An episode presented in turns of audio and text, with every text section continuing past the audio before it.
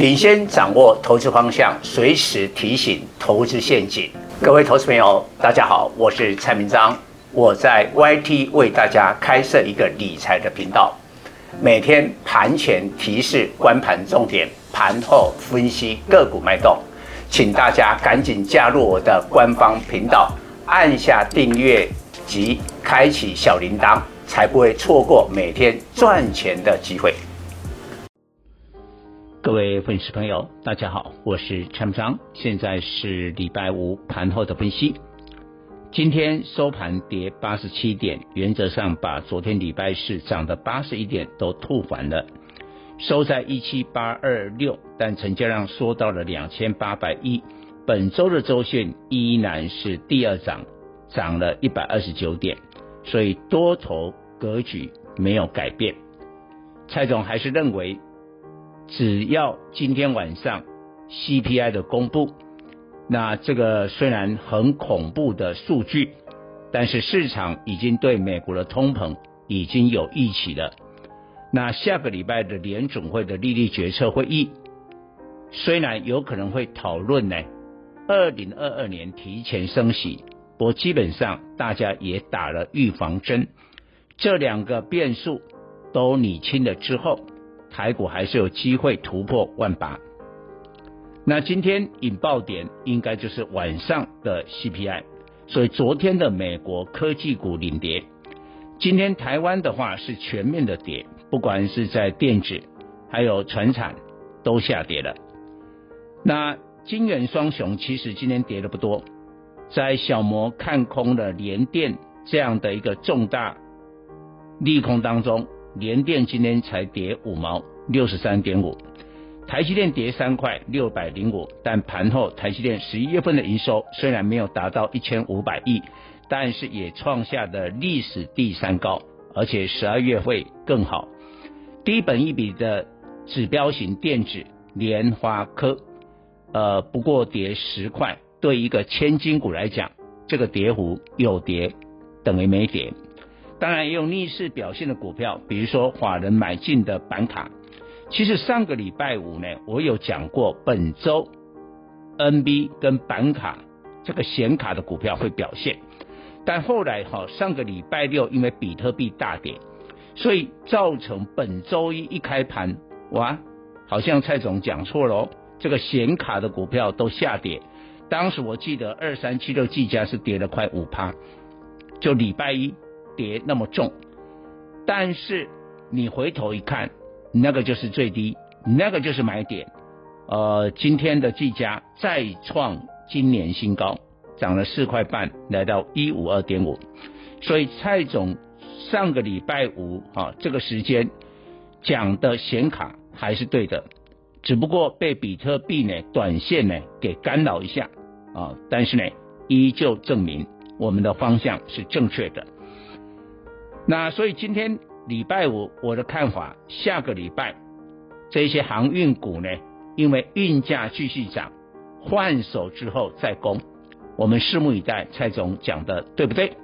但今天老实讲哈，你知道航运类股十一月份的时候涨十六趴。那十二月份到昨天为止也涨了十六趴，问题是十二月份才过了三分之一，那就已经涨到了十一月份一整个月的幅度，所以涨太多啊！今天要不要吐一点出去？要啊！所以今天呢，航运类股是跌两趴，那包括了这个长荣、阳明的货柜，但是万海哈没有跌哦啊。那长荣是因为十一月份的营收呈现了月减。但是我要讲一个重点，这个礼拜上海 SCFI 货柜运价呢是继续涨，哦，淡季老实讲，传统上十二月是淡季，因为你要对美国，你现在对美国那个圣诞节的出货其实已经来不及了，从亚洲到美国大概一趟就要三十天，更不用讲现在美西港要塞了很久。所以你现在来不及了，来不及，那就是淡季了。但本周的 SCFI 的这个运价继续涨，涨了一点七趴，所以淡季不淡了。然后呢，比较重要的是大陆宁波疫情的扩大，呃，在宁波的镇海区，这个镇海区就是港区了，呃，光是昨天新冠确诊就十八例，啊、呃，这个对中国来讲，这个已经蛮大的数字了，所以全区现在道路封锁，那企业都停工，像我们四七三九的康普在宁波都有工厂，我看他公告都已经停工掉，都已经停工。那停工的时候，这个货柜就装不出去，所以今天中国最大的货柜轮呢，中远海控大涨了三趴，因为运价就会上涨，